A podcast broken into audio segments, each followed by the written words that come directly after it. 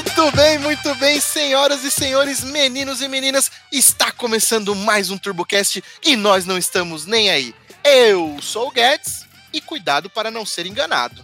Eu sou o Rômulo e vendo Maré 2001. Eu sou a Nathalie e TurboCast é muito mais que consultoria. Eu sou o Woody, enquanto você olhava, mais uma Land Rover quebrava. Eu sou o Renato, enquanto você ria, mais um Subaru fervia. é. é. Coitado dos Subarus nas introduções, viu? Pensa, podia ter girado a bronzina. e a todos vocês que têm além de nos ouvindo com prazer ou desprazer das nossas vozes, manda seu like, manda seu e-mail. Só não manda nudes pra gente, tá? Nem pedido de namoro, porque a gente já tem recebido muitos, tudo bem? Então manda aí todos os seus likes, like no Instagram, no Spotify, divulga pros amigos, pra família, pro parente, para todo mundo, até pro passarinho, para divulgar para muito mais pessoas o nosso podcast. Galera, tô passando para lembrar vocês também de mandar e-mails para nós. Mande nos e-mails no turbocashonline.gmail.com. Mande anúncio de lasanha, pedido de namoro pro Rômulo. Mande sugestões, pedidos de entrevistados. Ali é o nosso ponto de interação com vocês. O direct do Instagram e o nosso e-mail. Então, não esqueça, turbocashonline.gmail.com. Então, depois desse monte de falação do UD e não ter chamado a leitura de e-mails, eu vos trago a leitura de e-mails, né não, Rômulo? Eba, minha hora favorita. Esse seu eba aí parece muito que você não quer fazer isso. Não, cara, foi muito de coração que eu falei. Então vamos para a primeira leitura de e-mails dele, a Cássio Soares, com o título Grilo chato pra caralho. vamos lá. Ele não colocou vírgula em lugar nenhum aqui, mas eu vou tentar ler como se tivesse vírgula. Tá? Vai, vai. Cara, na leitura dos e-mails, esse grilo é chato pra cacete, mas rachei de rir. Só pra deixar claro, gente, o grilo só tá lá na leitura de e-mails quando vocês não mandam e-mails e a gente não tem e-mail para ler, tá? Quando tem e-mail para ler, a gente lê e não põe o grilo. Ponto. Achei o podcast de vocês por acaso, pensei que era algo muito técnico, mas racho de rir com as pérolas que vocês soltam. Ouvi o episódio do Mojove, foi sensacional. Cara, tem um de. Você tá indo bem, porque eu. Eu tinha enroscado ali. Tá foda, cara. Tem um de vocês que já até esqueci o nome, mas tem uma risada marcante nos episódios. Vou me. Meu Deus. Vou me familiarizar mais com o podcast para saber o nome de todos. Nunca tive carro turbo e nem penso em ter, mas sou apaixonado por essas paradas. Já possuí um Opalão 6 caneco. Era lindo. Vai, vai lá então. Era lindo o ronco, porém casei e acabei me desfazendo da máquina. Era melhor se desfazer da noiva e ter ficado com a máquina, cara. Vai por mim.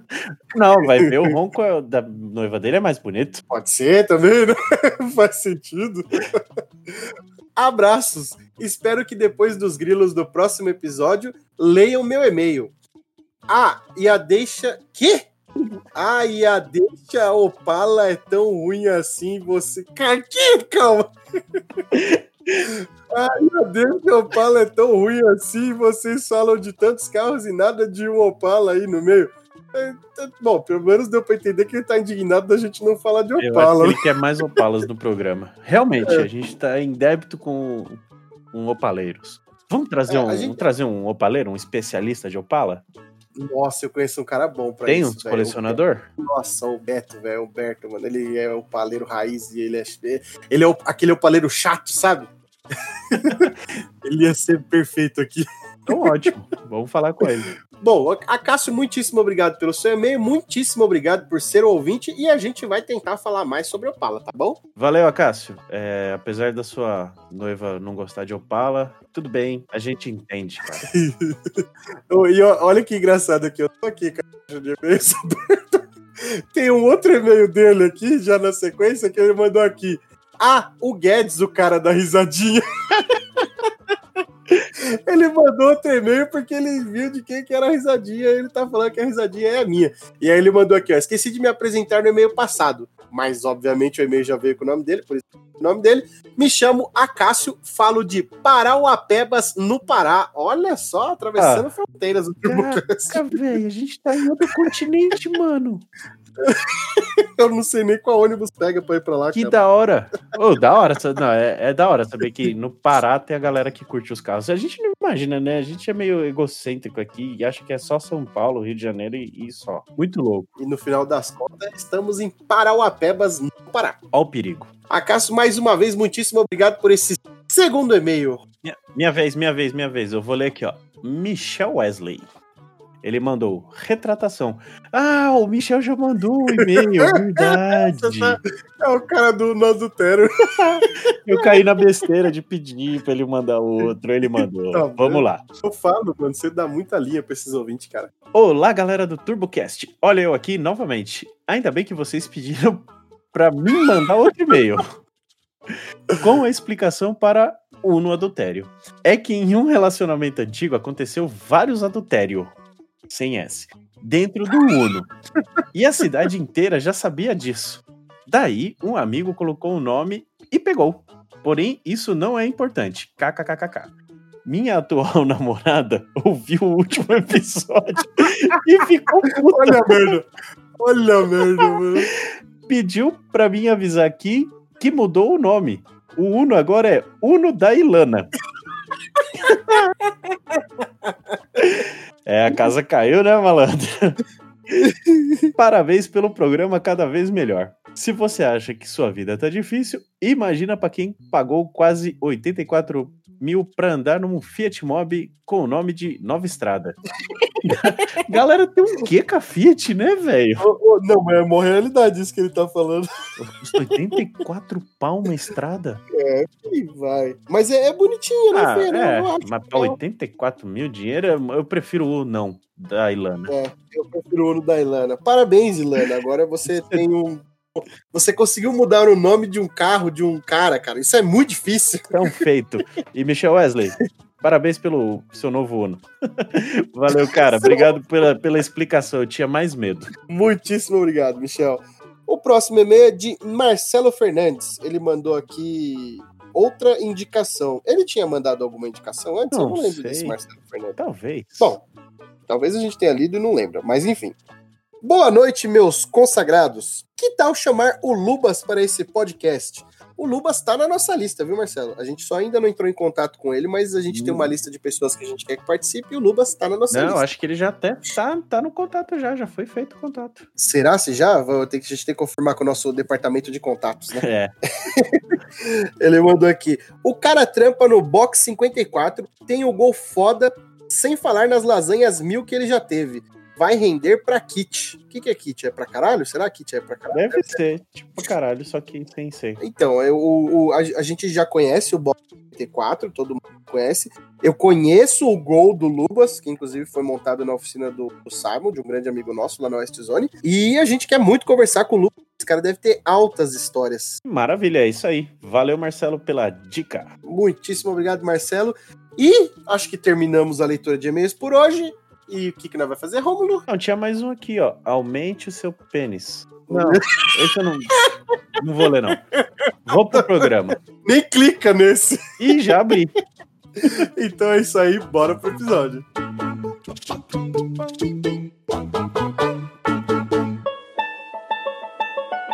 Galera, dessa vez a gente vai conseguir falar coisa que presta. Ou não. Não, não prometo. Não prometo. Não vou Ou pôr o meu na quase. reta. Mas trouxemos aqui um cara que o trabalho dele é pôr o dele na reta. Ele avalia, ele diz se vale ou não vale, se é uma boa ou não. Renato Guedes, RB Consultoria. E aí, galera? Vem do Ei, Chevette. Renato! Vem do Chevette amarelo de Rover. Quem que é a Land Rover blindadinha? Nossa, que. Deus me livre! Oi, galera, boa noite. Beleza, Renato? Beleza, cara. Vamos começar explicando que papo é esse de consultoria. É, cara, porque esse negócio de consultoria aí fica muito ao ar livre. Hoje, Vamos hoje pra mim, qualquer coisa parecida que isso aí é coach. É. Ah, cara, Vai ter um curso no Hotmart, clica aqui, se inscreve ali. Arrasta pra cima, né? Tirando dinheiro do porta-mala de um chevette, né? Quer saber como eu consegui essa mala de dinheiro nesse chevette? Cerveja na caixa de step do Vectra, né? E fala, quer essa vida pra você? Arrasta pra cima. Ah, eu falei que a gente ia tentar falar sério, mas não ia dar certo. Mas sabe por quê? É porque a RB Consultoria nasceu de uma coisa que foi muito triste, na verdade. Eu comprei um Brava HGT. Nossa Puta senhora. merda. Gente. Perdeu a credibilidade toda já. Calma, com borra. Tava com borra. Tava com borra, vazava óleo, tinha problema no VVT. Eu comprei esse carro numa lojinha, cara. e eu financiei. E o HGT nem é dos piores, né? Calma, porque eu troquei ele numa maré turbo depois de muito problema. Jesus amado. Ah, não tem como. Gente do céu. Mas Você tudo achou que isso- muito- Você achou que É. muito problema era pouco problema ainda, né? Exato. Mas tudo isso porque eu tinha um trauma de ter tido um carro que andava muito pouco. Era um Corsa 95, 96 EFI tunado. Velozes e Furiosos 1, meus 18 anos. Eu coloquei luz azul embaixo. Não. Putz, cara, eu coloquei luz azul embaixo e capu bad boy. Nossa. Você não tem foto disso, mano? Eu tenho, mas eu guardo. Você, você, você tá mostrando suas fotos pelado de piruzinho de fora? Quando você não guarda. Não mostra.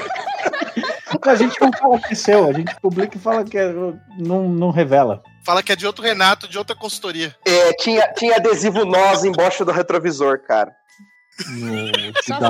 Ter O extintor de incêndio disparava no brucutu do, do capu. Não, mas ó, peraí. Eu vou te perdoar se você falar que isso foi por volta de 2002, 2003. Aí eu, te, ace- aí eu aceito. Isso foi em 2001, três meses depois do lançamento do Velozes e Ah, Furiosos. então você tava no hype. Você Ah, tava, tá, não. tá- tá, Você tava hypado, é. chegava no postinho e parava o rolê. é. Exato. Só que na porta do postinho eu tomei pau de um Uno Mille. Tinha Eu gosto. escada. O, o bom do Renato é isso, ele não tem medo de passar vergonha. Não, não tenho, cara, porque eu saí no corte dando um borrachão e o Uno passou com três caras roqueiros dando tchau. E isso não sai da minha memória, cara. E aí eu falei, agora eu vou comprar um carro que anda. Comprei o Brava, me ferrei, gastei tudo que eu tinha, mais financiado. Agora eu vou comprar um carro que anda mais ainda, maré turbo. E aí eu falei, eu Parabéns. preciso aprender a comprar carro e ensinar os outros a comprar carro. É. Definitivamente. Ó, se você aprendeu, a gente vai descobrir, mas definitivamente você precisava aprender, cara. Não, foi ruim, foi ruim, foi ruim, foi ruim. Não, e detalhe, eu era estagiário numa concessionária Mercedes e ganhava exato 650 reais por mês e achei que poderia pagar a parcela e manter o maré. Vocês acham que essa receita dá certo ou não dá, não? Essa conta eu não fecha, não, hein? Ela não Mas- fechou, não. Mas, ô, ô, ô, Renato, você. é, então a RB Consultoria faz, faz tempo que existe ou não? Não, na verdade não. Na verdade, depois dessa confusão toda, eu trabalhava no meio automobilístico, eu trabalhei na Mercedes um tempo tal, eu fui ser, fazer engenharia. E aí a família me convenceu do seguinte, falou assim, pô, você tem que trabalhar como engenheiro, não como é, é, recep- recepcionista de carro na concessionária. Ficaram colocando aquela coisa na minha cabeça. E aí eu falei, então tá bom, então eu vou ser engenheiro, vou trabalhar numa empresa, vamos ser bonitinho. Veio uma vaga na Hyundai. Passei por todos os processos seletivos, porque eu tinha feito Senai, tinha feito uma série de coisas. Me destaquei nas provas de motor, de mecânica. Falei assim, nossa, acabou, cara. Eu vou ser engenheiro-chefe da porra toda da Hyundai. Vocês vão ver. Vou construir um i30 conversível. Eu, assim, vai, vai ser sucesso. Veloster, né? Fazer um esportivão mesmo. sem pressa, sem pressa. Aí peguei, cara, e fiz tudo, passei. Fui- Fui uns três processos seletivos. Primeiro dia de trabalho, cheguei na Hyundai, olhei um trator de um lado, um trator do outro. Falei, ah, deve ser entrada, né? Só. Entrei, veio o gestor me buscar, se é o Renato, sou o Renato. Aí eu perguntei, é só uma dúvida, os carros tal? Ele falou, não, deu risada. Aqui é a Hyundai Heavy Industries, aqui é trator. Aí eu falei, ah. Errou! É, aí eu aceitei um emprego a 60 quilômetros longe de casa para ir todos os dias para trabalhar com Caralho. carro e era trator. E aí eu caí no meio do trator e falei, ah, agora, Parabéns. é, agora eu já tô aqui, agora eu vou ficar nesse trem aqui, mas eu peguei muito gosto e trabalhei na área de construção civil, mineração, é, plataformas aéreas, guindaste portuário, fui evoluindo dentro das Plataformas aéreas? Plataforma. É, mas todo mundo que fala plataforma aérea me imagina tipo de roupa de astronauta fazendo manutenção num satélite. Nossa, sim? Mas na verdade, Sim. mas na verdade é aquelas tesourinhas que você usa pra montar evento, pra trocar lâmpada, sabe? Que você levanta a pessoa. Ah, sei, aquelas, aquelas pantográficas. Isso. Achei que era aquele bagulho dos Vingadores, tá ligado? Tipo, a Shield. Calma, O Rom, Renato calma. sabe de coisas que nós não sabemos. Não, esses trem aí. Mas aí acabei ficando, cara. Só que em 2012, quando teve a crise da construção civil, eu me vi sem emprego. E eu ouvi uma frase de um, de um, de um, de um, um diretor da empresa que ele falou assim: Cara, eu nunca vou morrer de fome. Porque eu tenho uma frase em mente. O que, que você faz de graça hoje que você poderia ter cobrado? E aí eu fiquei pensando naquilo e lembrei que todos os meus amigos me chamavam para ir ver carro com eles porque eu tinha um bom conhecimento de mecânica, de estrutura, de funilaria, tinha feito todos esses cursos. E essa frase ficou me marcando na cabeça e eu falei, então, tá aí. Então até arrumar emprego, eu vou é, cobrar para fazer vistoria de carro e começar a ir com alguns amigos ver carro. E fui ver lá um primeiro carro com um amigo, aí eu me senti totalmente perdido, porque eu falava, tá, beleza, o que, que eu vejo aqui? Cheguei, nunca cheguei nessa parte, o que, que eu olho? E juntei toda aquela parte de cursos de técnicos, mecânicas que eu tinha, montei uma fichinha e comecei a, a fazer isso. E virou um trocado ali, não demorou muito, eu já estava empregado, mas eu prometi para mim mesmo que eu nunca ia ter uma renda só, que eu ia ter duas. Então eu sempre levava isso de fazer compra e venda de carro para pessoas conhecidas como em, em paralelo. Você no, tipo, um bico fixo. É, é- era aquilo, era o, o paralelo junto com o CLT para poder me ajudar na- a pagar a bandeja de carro merda, turbina de carro que cuspia rotor, embreagem que patinava no terceiro rolê, aquelas coisas que o Woody sabe como é que é. A essa altura você já dava boas dicas, mas não seguia elas. Não, Isso. faça o que eu digo, não o que eu faço, porque nessa Entendi. época eu tava de Escort RS, Zetec, Supercharger com Santo Antônio, Banco Concha andando na rua. Tudo Meu errado, Deus do tudo céu, errado. cara. Você Tudo sabe errado. que você não vai passar Parabéns. credibilidade nenhuma mais com a RB agora, né? Não, cara, não, é com os erros que se aprende. Faz sentido. E é muito melhor que São você com os erros, com cara. você do que com o cliente. Então, assim, passou muita maconha nesse. é, Maconha carros ruins, né?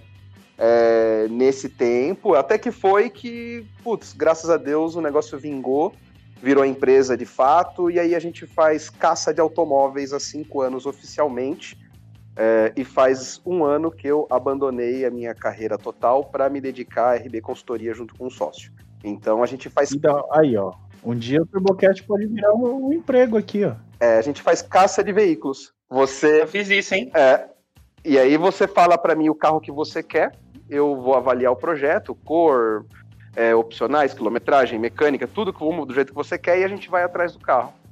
Basicamente é isso que a gente faz, porém com uma vistoria técnica que a gente patenteou, é, que verifica em média 30 itens e a gente consegue fazer até uma, uma- um provisionamento é, da manutenção desse carro por dois anos. Então a pessoa compra um carro sabendo quanto vai gastar os próximos dois Um anos dele. Prognóstico já do, de tudo. É, desde análise de óleo, análise de óleo de câmbio, se o carro já teve remap, a gente entra em, em todos os módulos do carro, é análise de pintura, de estrutura, então a gente fez isso. E hoje a gente escala isso em forma de treinamento técnico, a gente dá treinamento para pessoas se tornarem vistoriadores. Então, Caramba. Sou de concessionária, vistoria, supervisão, DECRA, toda essa galera, entusiasta. E hoje eu me dedico 100% a isso. Treinamentos online, a gente está com mais ou menos 400 alunos. E porra. a parte de compra de veículo que, graças a Deus, a próxima vaga que nós temos disponíveis é para 15 de fevereiro de 2021 para comprar um carro com a gente. Caramba, mano. Eu queria só interromper aqui rapidão a linha de raciocínio, que senão eu me perco aqui. Já teve algum carro que alguém falou pra você e antes de você começar a procurar, você falou, não, mano, deixa quieto. Vários, vários. A gente, tem, a gente tem uma lista de carro que a gente não trabalha, seja por más experiências do passado, ou seja Fala- por parte técnica mesmo. Fala uns Discovery três aí. é Fala... bom, cara. Discovery 3 não é tão ruim assim. Vamos, vamos- vamos falar. Vamos, vamos falar três carros que era mais pede que tem um preço bem acessível? Isso, faz um top, um top 3. Um, um top 3, um top 3, vai. Top 3. Fiesta e Focus com Power Shift. Ah, não, mas aí até, até minha Ah, mãe sabe que é roubado isso aí. Cara, a galera pira nos Focus completão por 35 pau. Por que será que é barato, né? É isso que eu falo. Galera, não tem almoço grátis. Ninguém acorda e fala, ah, beleza, vou vender meu carro que tá zeradinho, bom e confiável, bem baratinho pra alguém. Não, não é assim. Hum, O segundo são os Golf TSI Audi A, é, A3, 1.4 e 1.8 com o- a caixa DQ200, né? DSG seco de sete marchas. Uma bela zica Nossa. que não tem mais peça no Brasil e importação da mecatrônica já está ultrapassando 17 mil reais. Então caralho. também um belo de um mico de mercado, né? E pisando um pouquinho aí no mundo de entusiasta e causando brigas e intrigas, a gente não trabalha com Subaru.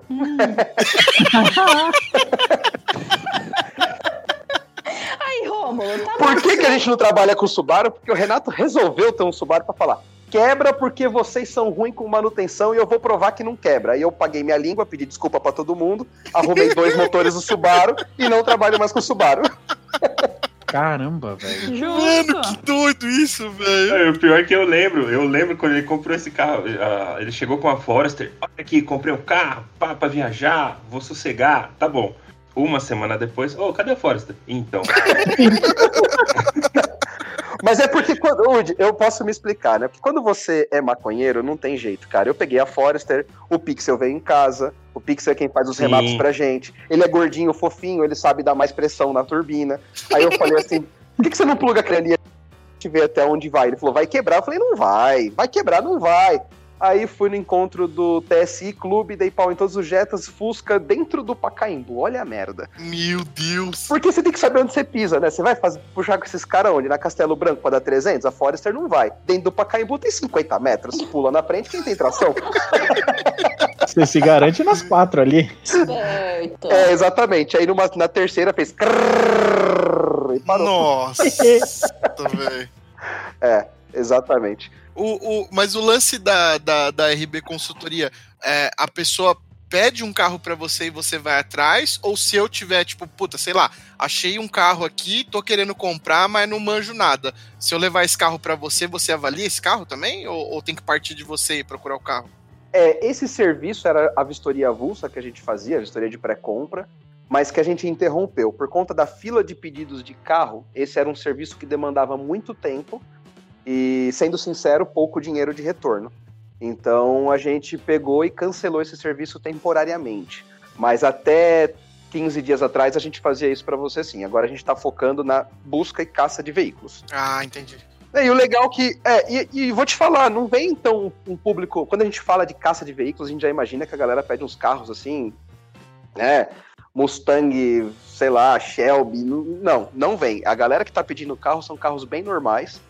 É, muito provavelmente pessoas que já tomaram na- no bolso aí no passado, né? E agora é, procuram ajuda para não acontecer mais isso. Então, campeão de vendas é Tiguan blindada, né? Porque é um belo custo-benefício para você andar de blindado em São Paulo é, BMW F30, então as 320, 328, é, carro de 80 mil, mas que é um BMW, que se você compra uma errada com manutenção negligenciada, você toma prejuízo de 20 pau. Então, a galera procura. Tinha um amigo meu que tava interessado numa dessa aí. Ah, vai cagar. É, então. Golf, G- Golf GTI, DS3. é, vem bastante carro assim, né? Carro que a galera tem medo de comprar, né? Mini Cooper. Que é aquilo, né? Se tiver um erro, se tiver uma manutenção negligenciada ali, pronto, né? Foi embora metade do valor do carro tranquilamente, né? Ah, ma- mas assim, rapidinho, vamos voltar aí nas F30. É, assim, não que eu vá comprar uma e tal, mas que é bom eu olhar. Ah, não, é, não, é, não é tão maconha assim, vai. Dá pra caprichar mais. Pô, é mó carro econômico, mó carro interessante de ter, cara. Econômico?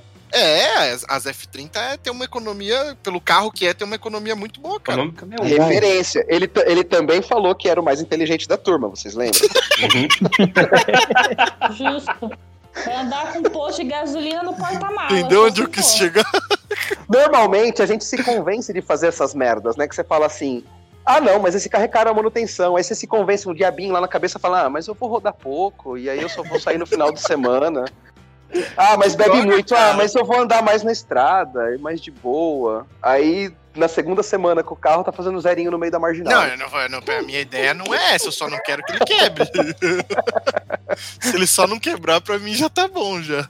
E qual que é o carro mais, mais top que você já, já pegou pra, pra fazer esse trampo? Ah, para mim, o que mais me marcou foi uma GT3 RS. Nossa senhora. É uma 997.2, 2016, já das 4.0. Aquilo pra mim foi o, o negócio que eu falei, caraca, deve ser bom ser rico. Mas aí, nesse, nesse tipo de monstro, assim, você busca o- que tipo de, de agada? É, você pegar, por exemplo, uma GT3 RS hoje, que tenha ido para fazer três track days, então ela tá, por exemplo, com 6 mil quilômetros e o disco de carbono, que é um grande problema nesses carros, é, duraria na rua 70, 80 mil quilômetros.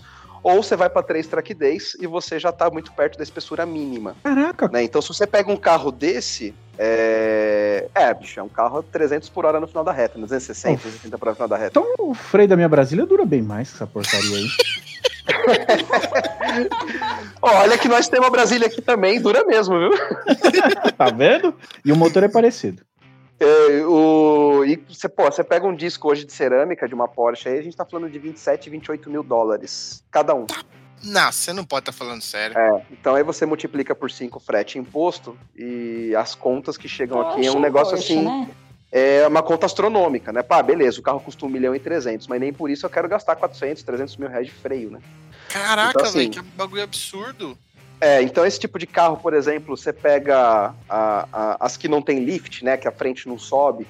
É, o cara mora num prédio nos jardins e ele fica batendo a frente. Aquele flipzinho de fibra de carbono da frente custa 6 mil dólares. Então, é tudo conta astronômica nesses carros, né? É, Tá, mas aí nós manda fazer no chão da fibra. Então é isso que a gente busca nesses carros, né? Então a gente vai atrás do histórico, quem usou, como usou. Então a gente coloca lá é, nossos aparelhos para medir eletrônica, saber quantos loud control o carro fez.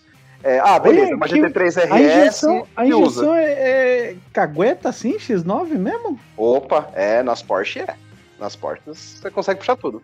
Você falando desse negócio de cagueta aí, Romulo, eu lembrei agora que teve um episódio que o, o, o Camilo falou pra gente. O Camilo é um dos participantes aqui do TurboCast e ele trabalha na Mercedes lá na, na Califórnia. Ele falou que os caras, quando voltam o odômetro de Mercedes, de BMW, se, se não fizer esse, essa parada de voltar na chave reserva também, a hora que você põe a chave reserva, o painel volta pra quilometragem, pra quilometragem original. É, é, tipo, acontece isso mesmo, Renato? Ou o Camilo tava sacaneando nós? Acontece. Caralho. Não, velho. acontece, mas inclusive esses carros agora, a maior parte das Mercedes novas, eles são conectados por rede telefônica, né? Tem internet, tem 4G. Puta, E fica na quando nuvem. você É, quando você altera alguma coisa, a Mercedes fica sabendo, né? Então é bem complexo. Então a gente tem, por exemplo, um cliente que fez uma. Tem uma galera que mexe bem nesses carros, né? Por exemplo, o RS6. Ela é limitada a 300 por hora, mas para você fazer ela passar, o bloqueio dela tá dentro do rádio.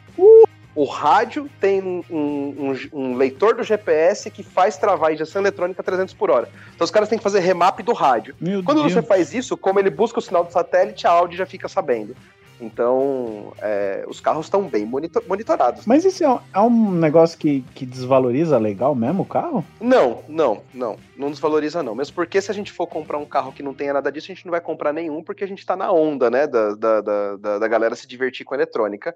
É, Mas- e é um negócio barato de fazer pra quem já tá num carro desse. Exato, E, e um exato. dia de track day é o que dá pra fazer, né? Exato, e a própria montadora agita isso, né? O nosso cliente comprou a GT3.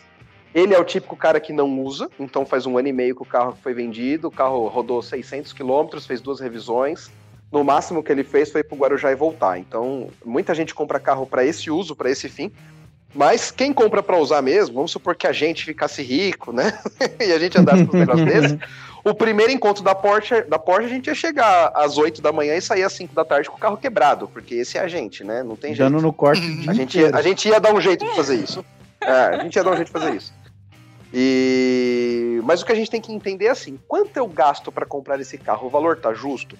Porque a galera vende o carro muito imaculado. Pô, 1 milhão e 600 porque meu carro tem 6 mil quilômetros e tá imaculado. Você chega lá, o carro tá com freio é, já nas últimas. Por exemplo, um freio de carbono. O carro tá com um, um lipzinho de carbono, de fibra de carbono trincado.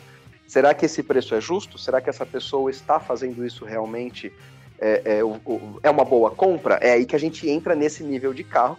E também, nesse nível de carro, as pessoas con- é, é, é, contratam a gente por conforto e segurança. Por exemplo, esse carro foi comprado numa grande loja conhecida em Araras. Todo mundo deve saber qual é. E o carro realmente estava impecável. O que o nosso cliente queria é não sair da rotina dele para ir buscar o carro. Então a gente Não vai, avalia, compra e volta com o carro, né? Hum, Quando você compra uma GT3 RS, você não faz test drive para saber se você gosta, né? Mais ou menos por aí. Ele já sabe que ele gosta. Então ele só quer que alguém busque para ele, coloque num caminhão e leve com tudo feito até a casa dele, né? Então aí vira um serviço de uma excelência de atendimento, um conforto, Concierge de carro. praticamente. Hum, que pleno. É, e, inclusive. e é engraçado que tem os dois. Desculpa te interromper, tem os dois, é, os dois extremos, né? Tem o cara que contrata vocês pra fazer tudo, ele não quer nem ir lá ver o carro, sim. porque ele sabe que ele gosta. E tem um, teve um cliente de vocês que comprou um Porsche e foi rodando daqui até Brasília, não foi? Foi, ele comprou papel contact na Calunga, é, embalou toda a frente do carro. É, pra você ver, ele falou assim: não, eu vou com esse carro hoje de madrugada, troca o óleo pra mim. Ele comprou uma Boxster S, foi na Calunga, que era ali do lado, comprou um monte de papel contact, embalou toda a frente do, cara, do carro, porque ele falou: eu vou a 300 por hora. E caralho, Esse cara é da hora. Ele saiu da oficina, segurou no launch control, 10 horas depois ele mandou mensagem, já com a foto dentro da garagem da casa dele em Brasília. O contact tudo rasgado, tudo pra cima, voando pra longe. Ele falou, deu certo. Aí ele falou, ele falou, fiz um tanque pra cada 250 quilômetros e me diverti. Eu falei assim, que bom que não deu garantia, né? já pode até vender o carro se quiser, já, já aproveitou já. Tem, tem de tudo, tem, É, tem né? de tudo, é, tem de tudo. Mas você sabe que isso é uma grande sacada, porque quando a gente começou, a gente fixou muito o olhar nesses caras, né? E nessa época a gente era até babá de carro. Já ouviram falar disso? Como assim? Ah, Babá é, de é- carro. é mais ou menos o que o, o Lubas faz lá no Box 54, não? Pra mim ele é um babá de carro ali, o, o que ele faz. Cuidar dos É, carros de funcionador e tal. Putz, cara, a gente tinha assim uns clientes que nem a gente tinha é, um, um- um carro que também a gente não comprou, mas a gente cuidava. Era uma 488, e aí o cliente tinha esse carro.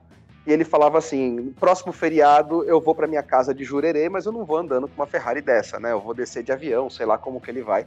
É, eu quero que Eu o carro seja entregue na lá. minha casa. É, então o nosso papel era só ele confiava só na gente de pegar o carro, tirar, levar para revisão, limpar, colocar pódio, colocar num caminhão fechado, levar para Jurerê, desembarcar, voltar e entregar a chave para ele aqui só para ele dar partida. E no final do feriado a gente buscar. Então, ele contratava um serviço que fazia isso para ir atrás do frete, para ir atrás do seguro, para ir atrás de abastecer, para ir atrás de fazer tudo isso.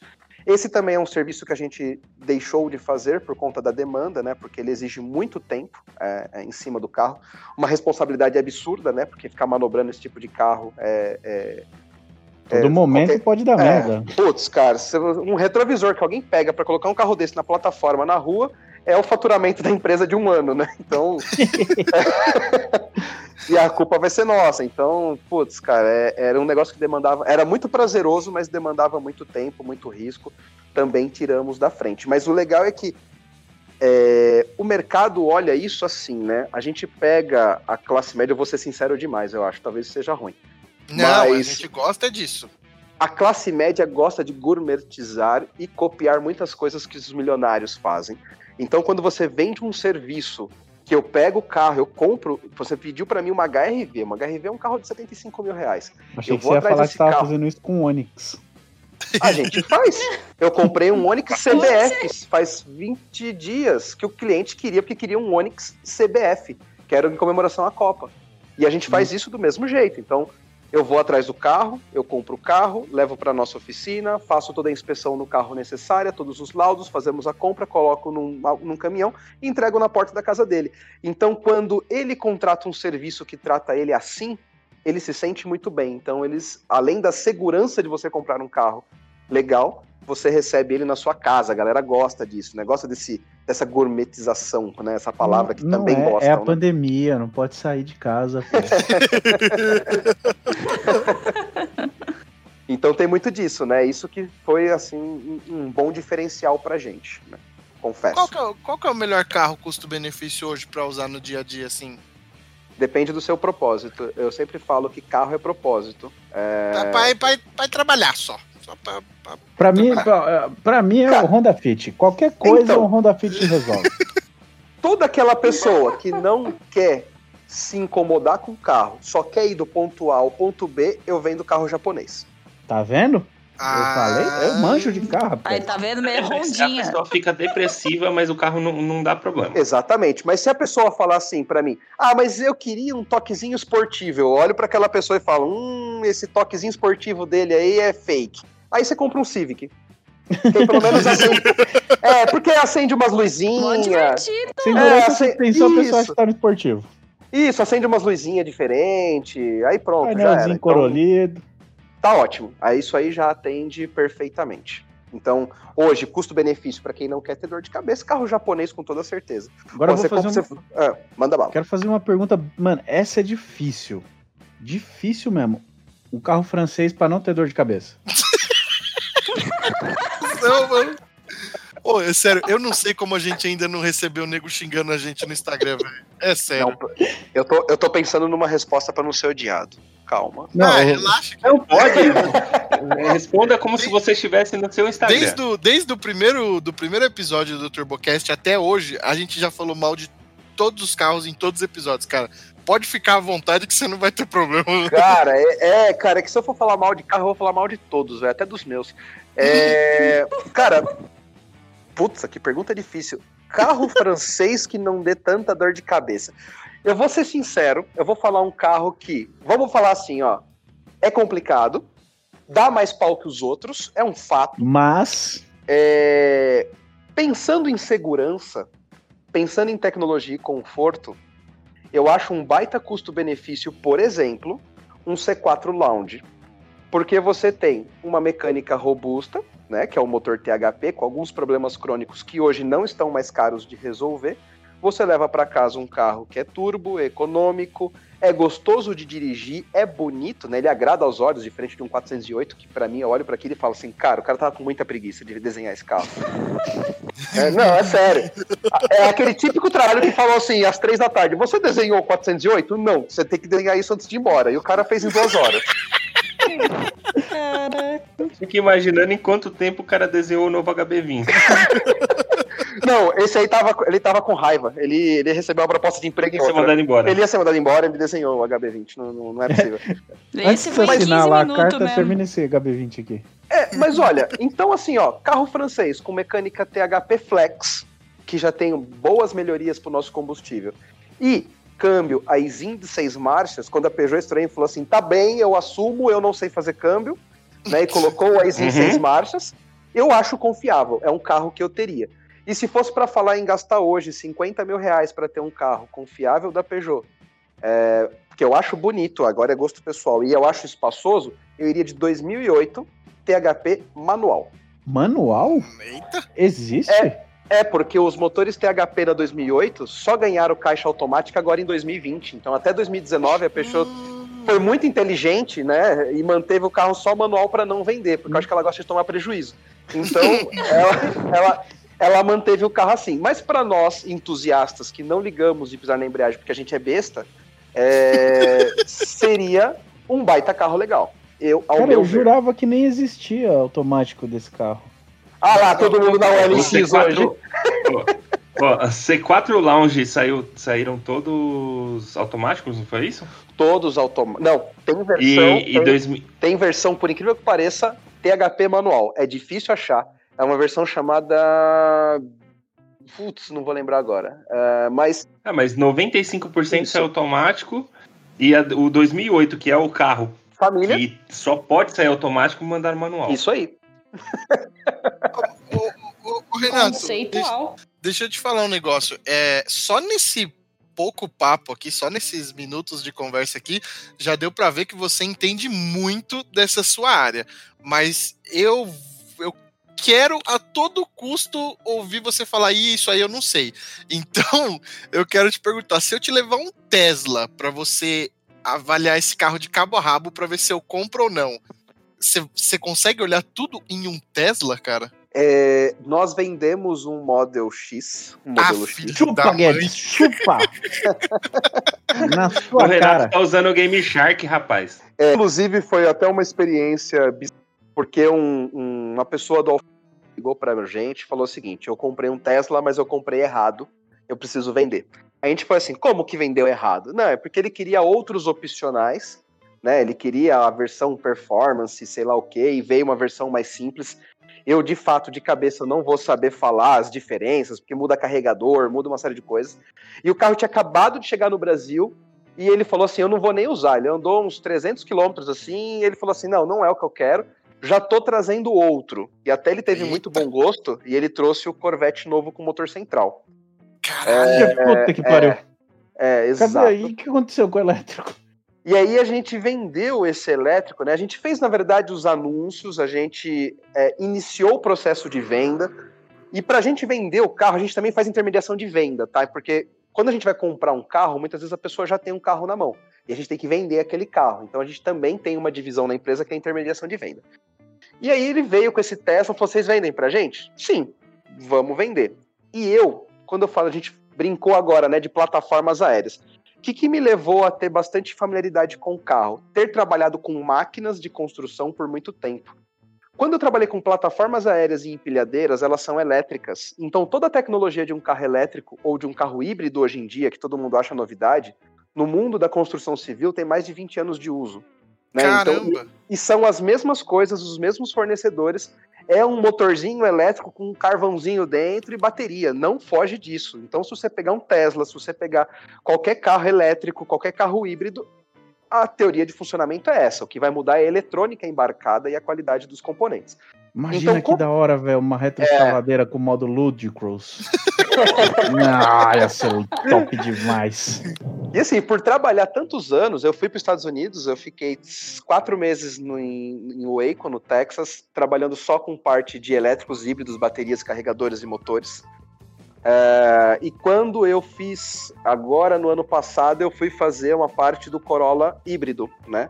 Para poder já me inteirar nesse mercado, porque eu vejo que em mais um ou dois anos os carros híbridos vão ser é, modinha. Vai todo mundo querer. Por mais que eu ache que não seja vantagem, a gente pode falar até isso daqui a pouco. É, Então eu acabei estudando muito disso. Quando eu peguei o Tesla, a minha dificuldade foi abrir o carro e ligar ele, para ser bem sincero. Porque a Tesla, o que, que ela faz? Ela fala, cara, vamos pegar um negócio que é muito simples e deixar muito complicado para todo mundo achar tecnológico? Então essa é, essa é a impressão que eu tive do Tesla. Porque como é que você liga o carro? Você tem um cartão. Primeiro, o cartão quebra. É um cartão extremamente fininho, não tem chave, parece um cartão de crédito, só que metade da espessura. E aí você passa ele de baixo para cima na porta, e aí você passa a mão esfregando em cima da maçaneta para puxar. Nossa, é quase como chamar a loira do banheiro. Exatamente. você abrir um polo ficou muito mais fácil com a chave de presença, né? Então, é, tem coisas que vieram para complicar. Então aí você entra no carro, aí você fica meia hora para habilitar tudo, modo conforto, modo não sei o que, direção autônoma, e a hora que ele pisou na rua, ele é um carro muito polido. Ou seja, para você dirigir ele de forma autônoma, ele precisa ler as faixas, ele precisa ler a placa, ele precisa entender o trânsito. E aqui Então é eles- Brasil, né? Tem no Brasil. E aqui é Brasil, filhão. Então, quando eles, ele espera uma, alguém de- dar passagem para ele entrar. Ou seja, ficamos parados 20 minutos, né, entendeu? Falhou na missão. É, cara, a gente andou no carro. Porém, tudo isso acabou quando a gente afundou o pé no acelerador. De fato, eu que não gostava de carro elétrico e falava assim, que merda, eu quero V8, blá blá blá, não sei o que. A hora que eu pisei no acelerador, eu falei, carai. Sério, porque o corpo foi pra trás, a alma foi pra casa do caralho, foi embora, saiu do carro. Eu falei assim: não, não é possível que isso aqui anda tanto, cara. Porque assim, realmente é um negócio fora do normal, é um negócio fora, fora da casinha.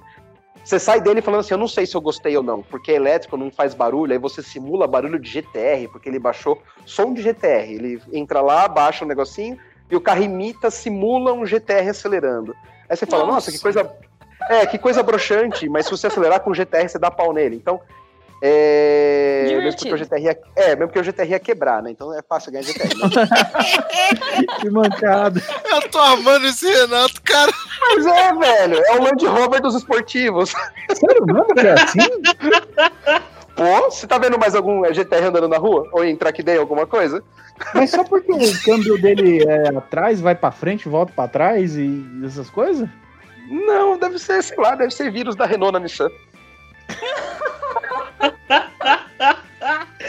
Agora o GTR é PSA? O que, que acontece com ele?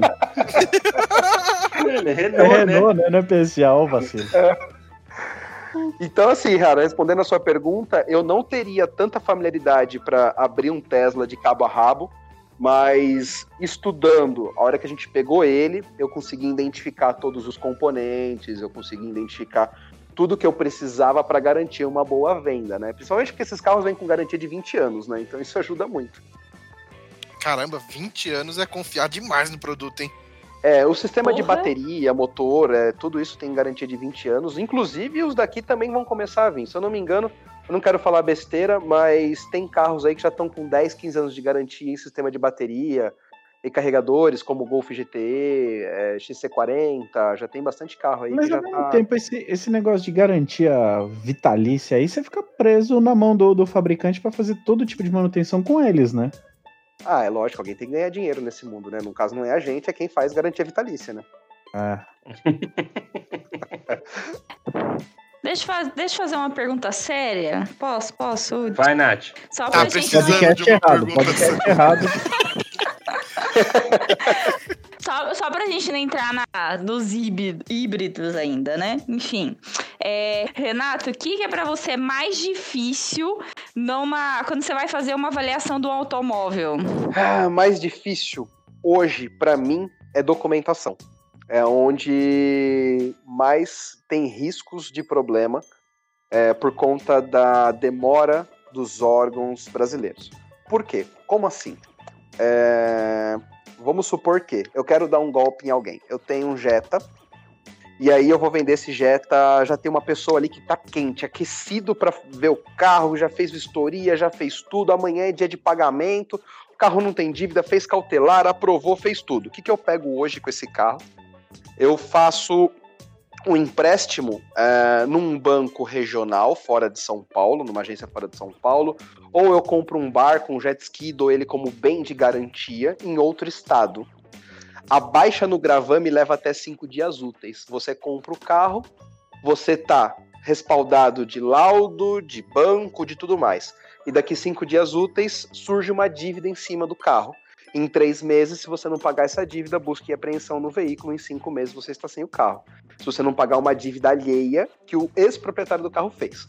Então, até provar que focinho de porco na tomada, que foi fruto de estelionato, que não sei o que, cara, já se passaram anos com uma- um belo peso de papel na garagem com bloqueio judicial. Outro ponto é, é, divórcio, inventário, é, comprar carro de pessoa jurídica, por exemplo, quem que assina pela empresa? É, se ele falsificar uma assinatura e tudo mais, os cartórios não têm é, esse poder de verificação.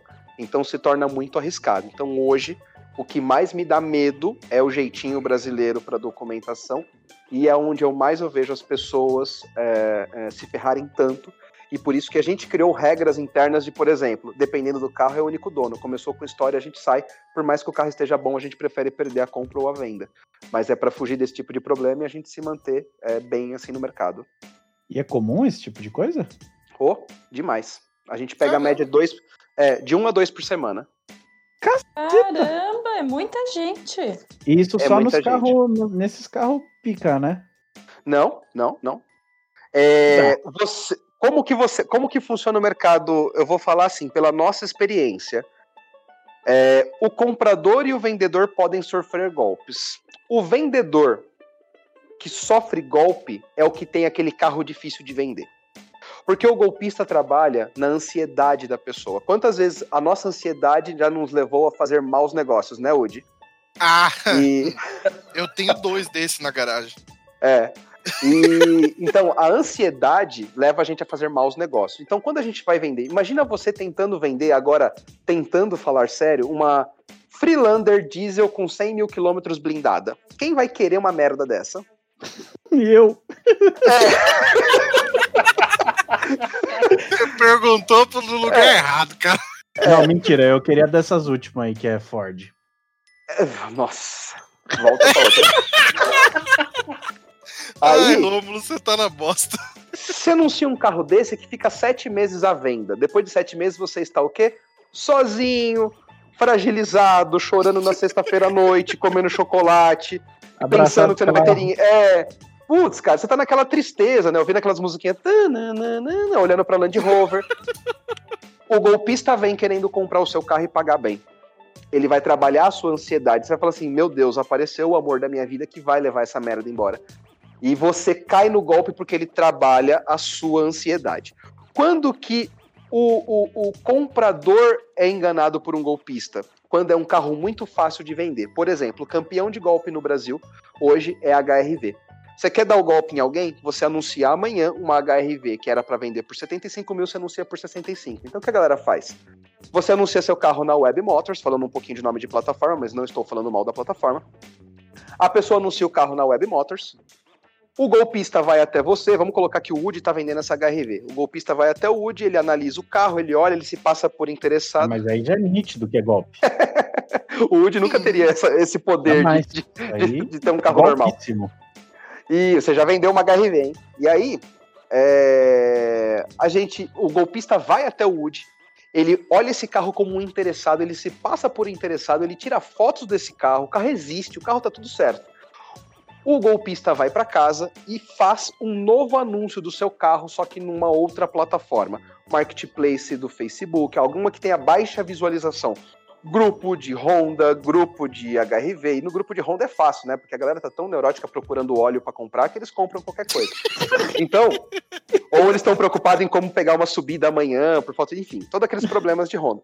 Mas aí a pessoa tá lá tentando. é, é, é, é, ele anuncia o carro numa plataforma de baixa visualização. Só que ele anuncia assim: HRV XL com 20 mil quilômetros por 65 mil reais para vender amanhã. E aí ele cria aquela história em cima de você, por quê? Eu estou vendendo barato porque eu estou com o meu filho no hospital e eu preciso de dinheiro urgente para pagar. Então eu vou vender esse carro hoje. Ele trabalha a sua ansiedade para você não perder a oportunidade de comprar um produto tão bom, que vende tão fácil, tão barato. Tá? Então hoje os golpistas trabalham em cima dessas duas linhas. né? O, o vendedor toma quando tem um carro difícil de vender e o comprador toma quando tem um carro é, fácil de vender que alguém está anunciando barato. Faz sentido. Renato, e tem, tem bastante procura pra carro zero? É, temos fora do estado, como por exemplo, é, Toyota e Honda, aqui em São Paulo é muito mais barato que nos outros estados por conta de frete, é, imposto, algumas coisas acabam deixando o carro bem mais barato em São Paulo. Então, por exemplo, uma HRV zero quilômetro em São Paulo, ainda usando ela de exemplo, a gente mandou uma, acreditem, existe, Rio Branco no Acre. É, o cliente ligou pra gente e falou o seguinte, cara, vocês compram aí uma HRV e manda de frete pra mim? Porque o, o lugar mais perto que eu vou ter uma concessionária Honda aqui seria é, Manaus. Eu teria que viajar muito e o carro aqui em Manaus tá 11 mil reais mais caro. Então a gente compra o carro aqui, fechamos um frete de 2.200 e entregamos na casa dele. Os carros zeros vocês também fazem a vistoria. A gente faz vistoria porque a gente pega muito carro zero repintado. E o que é normal, Carro É. zero repintado, tipo que dano na cegonha, essas coisas? Tudo. Por exemplo, a gente pegou uma Q5 zero quilômetro repintada, lateral completa. A gente cancelou a compra do carro para pedir outra. Porque o carro teve essa repintura. Estava muito bem feita. A olho nu você não pegava, a gente pegou com um aparelho. Mas é aquilo, quando você compra zero, você quer ser o primeiro a fazer cagada no carro, né? Você quer ser o primeiro a encostar na lixeira, o primeiro a bater a roda na guia. Por isso que você pagou tão caro num carro zero. Pra você ser o primeiro a peidar no banco, né, do, do carro.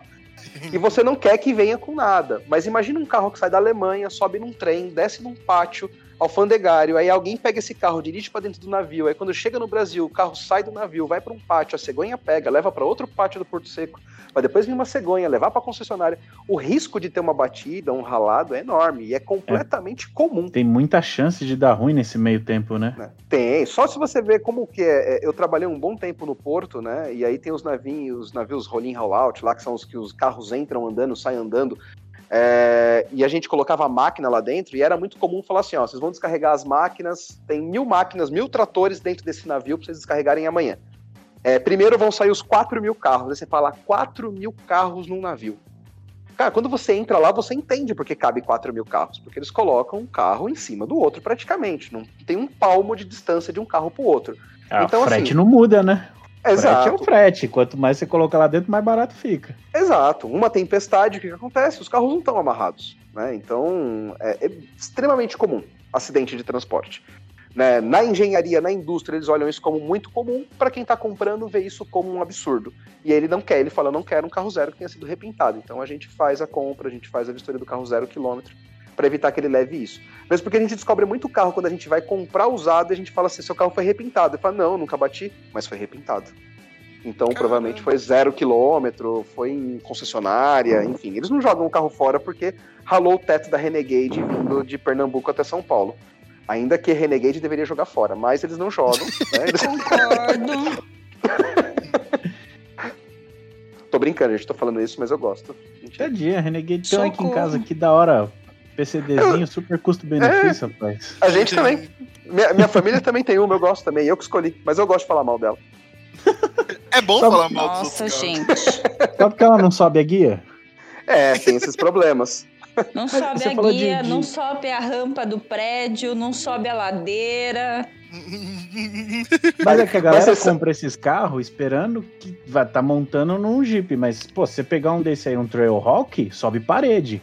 É que nego quer pagar 60 conto e falar que tá de Jeep. Não é? Você é, acabou.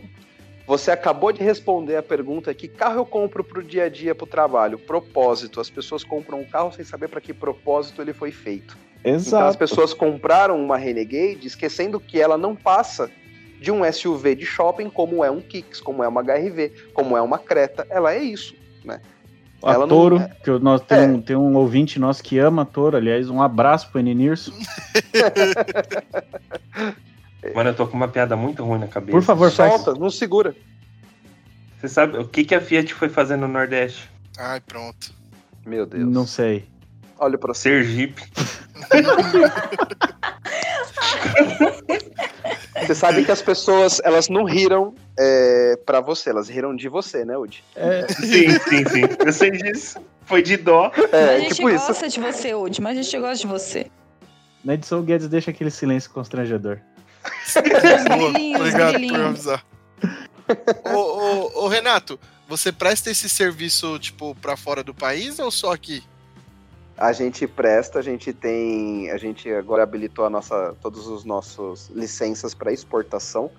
É, a gente pegou só dois carros para exportar, que foi uma indicação. Talvez esse seja nosso pé, nosso pezinho nesse mundo, porque é bem legal fazer isso. Não legal pro nosso mercado, é uma judiação. Você fala É. acabar com as Kombi Corujinha que tem aqui? É, foi Kombi mesmo que a gente Tá levou. vendo? E, Já só e o- quem é o responsável. E o pior de tudo não foi nem a corujinha. Eles estão Já estão levando muito... Clipper? Já estão levando as 2005, que é motor a ar, boxer ainda, só que injetado. Aham, injetada.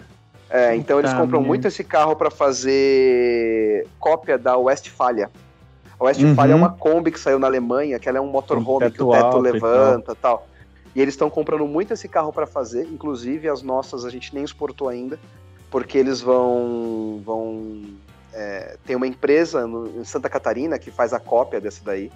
É, e para eles é super vantagem, né? Com o dólar ah, valendo 85 mil reais, então Todo mundo fica feliz, né? É, e cara, a judiação que eu falo é que hum, aonde vamos, onde vai entregar o carro, né? A hora que tudo concretizar ainda não tá 100% concretizado esse serviço. É, mas aonde vai entregar esse carro é um galpão em Santos, onde uma pessoa responsável por exportação pega, né? O aduaneiro pega dali pra frente. Se vocês verem a quantidade de carro que tá indo embora do país, é de chorar. Então RS2, assustador. M5, M3, é, sem falar dos carros que já estão na fila para exportação, SLS, C63, M4, que já estão num galpão, num cavalete, esperando dar prazo para poder sair do país. Que como o Canadá, por exemplo, são 15 anos, Estados Unidos são 10, então eles estão levando carros novos também. Então, assim, é, isso da Eu, exportação. eu tô me recuperando de quando você falou da RS2. Eu, tô, eu achei que um dia eu ia ter dinheiro pra comprar uma. E mesmo Mas que você tiver vendo- agora, Quando eu É. tiver o dinheiro, não vai ter mais o carro. Cara, infelizmente, a gente já puxando o assunto do- dos novos preços de carro no Brasil, né? Que estão subindo, ah, dos usados. Cada a- vez mais caro. É, absurdamente, né? A Toyota tá anunciando Yaris aí a 92 mil reais. Então, sabe? Ai, gente, mas Yaris é um excelente carro. Assim, é 90 mil, é muito dinheiro pro Yaris, mas o Yaris é um carro fora de série. Como é- como é que- o Como é que tira ela daqui? Deixa eu ver.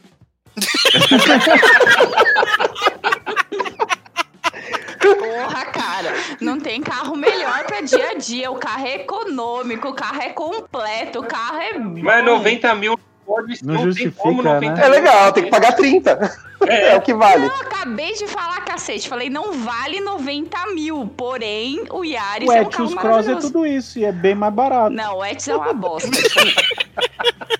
Ô, Nath, foi muito boa. Foi muito boa, Nath, a sua participação no TurboCast. Mas Obrigado, boa noite. Eu não falei de francês. Eu não falei de francês, hein? Tem gente defendendo francês nessa sala. Deus me livre. Mas, cara, é- é isso, isso, é, é, ó, ó o time dos Escort Turbo aí. Aí, cara, esse novos, novos preços no Brasil é um negócio assustador, né? E várias coisas colaboram. Primeiro é o preço do carro zero, que quanto mais sobe, mais vai puxar o usado, obviamente, né? É, por exemplo, a gente comprou um Mini Cooper S 2019, 132 mil de tabela, a galera tá pedindo 160. Vocês podem até entrar nas plataformas e vão ver os valores desse carro. 30 mil acima da tabela. Aí você fala, mas por que raios estão pedindo isso? Porque a Mini anunciou o Nova 224. Meu Deus. Sim. Aí você fala, Fora porra, da 224 para 160 com 6 mil quilômetros rodados, vou pegar 160. O que a galera não se toca é que eu vendo a 160 e não compro outro Mini Zero, né? Então não é um aumento, assim, de preço vantajoso, né? Compass diesel com teto solar sumiu, tem sete anunciadas a nível Brasil. Então, os carros estão sendo consumidos, o preço tá assim. Entusiasta tá colocando o preço que quer, porque tem galera falando que os carros que é bom. É, hoje A vai- galera do, do, do- dos DS3 lá fazendo um movimento pra subir o preço do carro. né? É, Nossa, putz, tem, Nossa. Tem, tem uns youtubers que não sabem nem pra que lado solta parafuso e fala, esse carro é bom. Aí pronto, nossa, foi lá em cima, o carro agora é valioso. E é triste, cara, porque infelizmente a internet forma um monte de especialista, né? Especialista de porra nenhuma. Nós Aí aqui. pronto. Ó, isso. E, e outra coisa, a exportação de carro é um negócio que tá assustador, cara. Então, como o brasileiro não usa carro, as quilometragens baixas, os gringos aprenderam isso, estão levando embora. Então tem galpão em Santos é, que dá dó de ver. Então, putz, RS2, M5, M3, tá tudo lá parado, esperando dar prazo para sair do país. C63, SLS. Vocês entrarem para ver SLS 63 MG, é um carro que era vendido a 600 mil, tá mais de um milhão, usado. É, Isso então, vai pra onde? Que país, principalmente? tudo que você imagina, cara. Estados Unidos, Canadá, Europa, pra tudo que é canto. Tudo que é canto. Porque Mas é não uma. tem um foco? Uma maioria vai pra onde? Hum, Sei lá, ah, Estados se Unidos, falar, X. se falar assim, Canadá e Estados Unidos consomem bastante, mas o país é enorme e tem mais pessoas. Né? Então, não, sabe- não, não falaria que em porcentagem eles lideram, mas é, em volume, assim, eles parte. levam. É, uma boa parte eles levam. Então, isso dá, dá muito dó, muita dó, né? E, e isso tá elevando o preço dos carros no Brasil. Então, quem tem carro bacana, carro legal, carro que realmente tem prazer em dirigir, é, guarda, mantém, porque Eu eu vou guardar meu Uno. eu disse carro legal. Pô, o ar-condicionado gela, que é uma beleza, rapaz. Ai, meu Deus do céu, cara, eu te amo, Renato. Não queria falar isso, mas eu te amo, cara. Declarações de amor ao vivo, hein? Meu Deus. Eu tava na casa de uns amigos esses dias, e aí o pessoal tava, pô, você tá com essa Brasília velha aí, que não sei o que, que não sei o que. Aí o meu amigo, minha amiga tinha um Sandero e meu amigo um Marte. Aí eu olhei rapidinho o preço dos carros deles no Web Motors e fui ver o preço de Brasília. Eu mostrei pra eles. Falei, aqui, ó. Vale mais que qualquer um dos seus dois aí, ó. É só dar um tapa aqui, uma tinta, pronto. Mas, cara, você sabe que eu tô falando muito isso pra galera do seguinte, né? Ah, tipo, um conselho RB pra quem é entusiasta e já tem um carro legal na garagem. O que, que eu chamo de carro legal? Um monte de merda. Putz, um Golf GTI duas portas MK4. Vocês me desculpem, mas eu acho ele lindo. Eu acho que ele nunca vai perder aquele desenho bonito dele. 2002, 2001, duas portas. Audi A3 1.8 manual turbo. É, BMW que seja um ano legal, principalmente se for manual. Putz, qualquer carro desses assim, cara, quem tem, um- ou por exemplo, até um Corsa GSI, um Vectra GSI, eu acho que não é momento de vender. A galera tá crescendo o olho naqueles preços absurdos. Só que o que, que você vai repor? Você que já tem um carro bom, um carro legal, um carro que tá confiável, que você tá se divertindo, você vai repor com o quê? Você vai vender um carro desse, ah, puta, vou vender minha BMW que tá valendo 45 pau, uma E36. E você compra o quê com 45 mil reais se todos os preços estão subindo de forma absurda? Né? Não compra nem carro 1.00. Não pô. compra. Não, dá então pra dar você- entrada no, no Exato. Agile.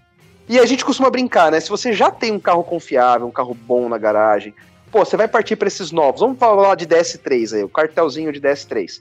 É, você vai pagar 50 pau no DS3. Você tá ciente que a manutenção dele é absurda se quebrar? Né? Porra, é bico, é bomba, é tecnologia. Tem coisas ali que não de... você não arruma na garagem. Né? Entusiasta raiz, que tem carro mais antigo, importa a peça e monta na própria garagem, né? Não é assim que acontece com carros mais novos. Então, cara, eu não venderia. Então, mesmo eu tenho um carro que às vezes a galera cresce um pouco o olho, assim, na turma dos entusiastas, é, e fala assim: vendo para comprar o quê? Vai comprar o quê com o valor desse carro? Nada. Então fica com ele, se diverte e vai ser feliz, cara, porque o mercado tá meio louco, cara. Meio inteiro? Cara, qual foi o primeiro carro que você, que você validou? O primeiro carro que eu comprei como consultoria? Não, que você. É, que você comprou, vendeu, sei lá, fez o trampo de consultoria. Ó, eu vou falar, o primeiro carro informal que eu comprei, que quando eu fazia isso de graça lá no começo. Pros brother pros brothers, foi pra namorada de um amigo meu, um Celta é, duas portas do primeiro que tinha lançado, que a buzina era na chave de seta. Quem lembra Uhum. disso? Eu lembro. Farolzinho compridinho ainda. Isso, foi um Celta desse. O primeiro carro que eu comprei como empresa aberta e tudo mais foi uma C180 2012. Aí deu um pequeno salto aí, hein? É, mas isso foi em 2016, 15 para 16. Já era um carrinho com seus 3 anos, 4 anos de uso, era um carro bom, obviamente, legal, tudo mais. Mas foi o primeiro carro assim compra formal. Foi um carro que eu comprei para uma pessoa em Belo Horizonte, foi indicação de um amigo. Eu não sabia nem quanto cobrar. Falei um valor, estipulei um valor X para ir ver o carro em Dayatuba. Resolvi tudo, comprei, coloquei num guincho para ele e mandei para Belo Horizonte. Aí essa pessoa me indicou para um amigo e assim começou. Né, os três primeiros anos da RB Consultoria foi 100% por indicação. Agora que a gente tem. Nada melhor do que o boca a boca. É, o boca a boca traz o cliente pronto, Hum, o cliente vendido já, né? Com Você não certeza. explica o que você tem, que você faz. Ó, os amigos passando de THP na porta de casa vai fazer barulho aí. É, é pior que é, eles sabem. Eles... Cara, e o puto, né? Você vende o carro pra amigo que mora perto de você, que sabe onde você mora, ele faz loud control na porta da tua casa. Né, Woody? Eita, Udi. Pô, tá era avisado, cada hein? burnout dos cortão, velho. É bizarro. Mas foram esses aí. Ô, ô, Renato, e você falou que você vê muito carro indo pra fora e pra trazer carro pro, pro Brasil, tipo, alguém pede pra você dar uma olhada nos carros lá fora pra trazer, tipo, sei lá, ah, puta, eu Não. queria um Cadillac. Uns Paraguai. Não, não, É. isso nunca, isso nunca chegou na gente. É um mercado, a- até considero bem restrito. Tem uns quatro ou cinco nomes aí no Brasil de caras que são muito fera com isso, né? Que é, sabem onde estão. Eu até, até faço um convite pra vocês. Eu vou mandar um link pra vocês de um leilão de entusiasta aqui nos Estados Unidos. Teve um dia que eu falei, deixa eu dar uma olhadinha. Nossa, Eu fiquei socorro. três horas olhando aquilo e falei assim, eu preciso sair dessa merda e nunca mais entrar porque eu não tenho dinheiro pra comprar nada. Manda esse link aí que eu tenho interesse. Nossa, ó, dá vontade de comprar tudo. Dá pra fazer, me ver esse site porque eu quero tudo. Até aquelas. É, tipo, entrar no, no. Craigslist, você passa um ódio, você fica um ódio de entrar no Craigslist, que você vê, tipo, Mustang por 800 dólares. Como é que, É. porra, como assim? Não, uns negócios absurdos. Aquelas perua que eu não sei nem o nome, que, que leva o Beethoven no filme do Beethoven, sabe? Metade de madeira. Não, ô, eu sou apaixonado naquele negócio com 10 metros de comprimento, cara. Lá fora não vale nada, velho. Eu sou assim com o AliExpress. Aqui em casa só as paredes é brasileira. o resto. Oi. Fala pra ele a Mercedes que você tem pra ver o que, que ele acha, que tipo de avaliação dá pra fazer. Ah, Se ele vai me semiautomática, é, se for classe A semiautomática, eu vou fingir que eu caí de novo. Então, não é, eu acho que é um pouco pior, cara. Meu É Deus, uma- o que que é pior que uma classe A semiautomática? Então, você vai me dizer agora. É uma Mercedes 350 SE 1973. Não, eu gosto, eu sou maconheiro. Ah, então compra de mim. Porra. É, é injeção mecânica isso aí, não é não? Pois é, infelizmente. É aquele negócio que não funciona, né? Nem, Exato. nem quando novo. Chave, como é que é? Vidro e trava por vácuo, né? Que nem Santana. Cara. Ah, bela bucha. Mas, cara, eu acho que isso aí vai valorizar pra cacete com o tempo, hein? Mas quanto tempo? Quanto? já foi um tempo já. Ah, tá aí, né? A segunda geração, filho, neto. Uma hora vai. Tomara. Manda, manda, manda aquela pergunta, aquela pergunta, aquela, aquela lá. Dinheiro de Mega Sena? Opa. Dinheiro de Mega Sena, Renato. Com todo o dinheiro que você possa imaginar na conta. O que, que você compraria? Só pode escolher um? Um só. É, um só. É, é derradeiro. Não... Senão fica fácil. Puta, cara. É. Tá bom, então eu vou falar o carro que mais mexe com as minhas noites do sono. Uma Porsche GT4. Eu nunca nem Tá vi uma Alô, GT4. Porsche. Ah, cara, Manual? motor central, manual. A, a, a, Sensacional. a Porsche manteve esse carro manual e aspirado mesmo nas versões 2021 que vão chegar. Então, pra mim, aquilo ali é 1.200 quilos, 400 cavalos, manual, aspirado. E você vê a galera dirigindo aquele Nürburgring e fala assim: Meu Deus, eu não sei pisar na embreagem desse jeito e fazer curva ao mesmo tempo. Eu ia bater ela, mas eu ia bater ela muito feliz. Ah, você tem dinheiro de Mega Sena. Justo. Do nada. Ah, É verdade. Se pá, até dá pra dar umas batidinhas. Já até mandaram a foto É. da GT4. Isso pra É. mim é um, é um. É um. Puta, fora de série. Vamos, vamos falar um pouquinho da parte mais técnica do seu trampo agora? Meu Deus. Vambora. É, é porque assim, eu assisti um vídeo seu com o, com o piloto de drift daqui de São Paulo, o Rafa Pontes. Não, não era no X vídeos, não. Era no YouTube. Eu falei, puta, O pegaram o meu vídeo junto com o Woody. Cala a boca! Não, esse, esse não tava Não, no. não conta essas coisas, rapaz. Vocês não imaginam como esse vídeo é feio, porque o Woody tem problema de coluna, tem uma série de posições horríveis. Aí trava na metade do caminho, aí tem que passar WD. É desgraça. Não, não- era esse tipo de vídeo. Eu não sei se é pior esse vídeo ou, ou, ou eu raspando a carroceria em bonito, descendo o Rio Formoso. Meu Deus, eu preciso contar essa história pra vocês. Então, conta, então Manda. da Pode contar essa história ao vivo? Pode contar Pode. essa história ao vivo? Eu fui pra Bonito com o Woody e mais um amigo. E aí a gente foi num rio falaram assim: vamos fazer flutuação. Eu falei, cara, o que, que é flutuação? Três gordos fazer flutuação, né? E a gente tinha, a gente tinha, na época, né? Agora eu já sou gordo, é, largos- é, gordo intensivo. Na época só o Woody era gordo intensivo e eu tava em baixa intensidade, ou seja, isso é o tamanho da barriga, alta lombada. E aí a gente foi fazer a tal da flutuação. A tal da flutuação é aqueles passeios de jirico que gordo só se ferra. Que você anda, é, sei lá, 5 quilômetros a pé na terra, né? E depois você coloca uma roupa de mergulho e desce o riozinho flutuando, vendo os peixes, né? Coisa mais romântica do mundo. Eu e o Woody descendo, flutuando, o rio vendo os peixinhos. Né? Só que era época de baixa, então o rio tava um pouco baixo. Tinha, tinha um tronco de árvore no meio do rio. E o Woody, o Woody encalhou. Bateu a barriga, ficou preso, começou a pedir ajuda, aí já entrou água no snorkel. Aí não vai, aí tenta puxar o Woody, aí foi ralando, tipo, do queixo, da- da- do começo da barriga do peito até a coxa, ralando naquela árvore velha. E a gente ouvia, parecia um golfinho gritando no fundo da água. Cara, a cena foi horrível. Que pariu, velho. É, e aí a gente só riu o resto da flutuação inteira. Não, eu não conseguia mais botar a cara, debaixo da água, porque a gente ria e entrava água no snorkel, mano. E não pode pisar no, no fundo do rio, né? Porque é calcário, é protegido, É. não sei o quê. Aí pronto, aí todo mundo já pisou, já fez um salseiro, já mergulhou, já bateu a barriga, já estragou bonito já. Mas bora lá, agora volte. Qual que era a sua Vai, pergunta mesmo? va- vamos, vamos tentar ir pra, pra parte técnica agora. Eu acho que a gente não vai conseguir, não, mas vamos lá. De- deixa eu perguntar então, deixa eu então.